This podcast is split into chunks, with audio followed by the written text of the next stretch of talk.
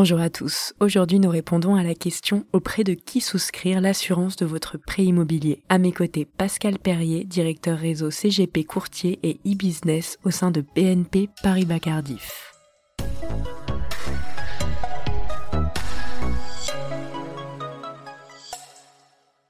Pascal, lorsque vous empruntez pour acheter un bien immobilier, la banque vous propose son assurance afin de garantir le prêt qu'elle vous accorde. Mais est-ce qu'on est obligé d'accepter cette assurance? Eh bien non, vous n'êtes pas obligé de prendre l'assurance proposée par votre banque. Vous pouvez souscrire l'assurance de prêt de votre choix auprès d'un autre organisme financier et assureur, et c'est ce qu'on appelle la délégation d'assurance.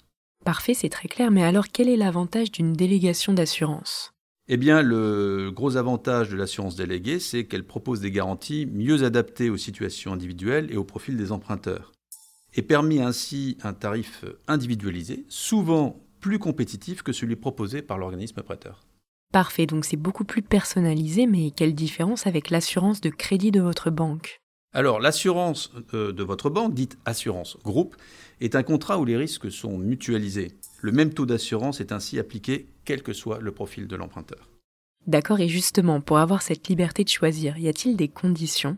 Alors, la seule condition à respecter est que l'assurance de prêt que vous avez choisie respecte les conditions exigées par l'organisme prêteur. C'est le principe de l'équivalence du niveau de garantie. La réglementation encadre ainsi de façon euh, très stricte ce principe. Vous êtes donc assuré d'être au moins aussi bien couvert avec votre assurance déléguée. D'accord, mais comment faire pour savoir si ces garanties sont équivalentes? Eh bien, lors de la première simulation de, de, prêt immobilier, la banque doit vous remettre une fiche standardisée d'informations que l'on appelle la FSI, ce dernier document vous permet de comparer et en toute transparence le niveau des garanties de l'assurance proposée par votre banque avec celle d'un autre assureur et, si nécessaire, d'effectuer des ajustements pour prévenir tout refus de délégation d'assurance. Entendu, et maintenant est-ce que vous pouvez nous décrire les étapes à effectuer pour justement réaliser cette délégation d'assurance de prêt? Alors pour effectuer cette délégation d'assurance, il faut simplement respecter trois étapes. La première, c'est de choisir une assurance déléguée auprès d'un assureur spécialisé avec des garanties équivalentes à celles proposées par votre banque. La deuxième, eh bien, vous adhérez au contrat d'assurance déléguée. La troisième, vous transmettez à votre banque l'attestation de votre nouvelle assurance de prêt et les conditions générales de votre nouveau contrat. Très bien, merci beaucoup, c'est très clair. Est-ce que vous souhaitez ajouter un dernier mot Peut-être quelque chose à savoir en plus qu'on n'aurait pas forcément évoqué? Avec les taux d'intérêt qui restent bas, la part de l'assurance de prêt dans le coût total du crédit est plus importante.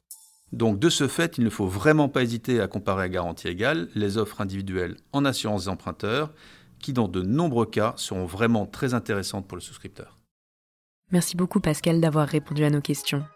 Si vous avez aimé cet épisode, n'hésitez surtout pas à le partager autour de vous. C'était l'immobilier décrypté par Se Loger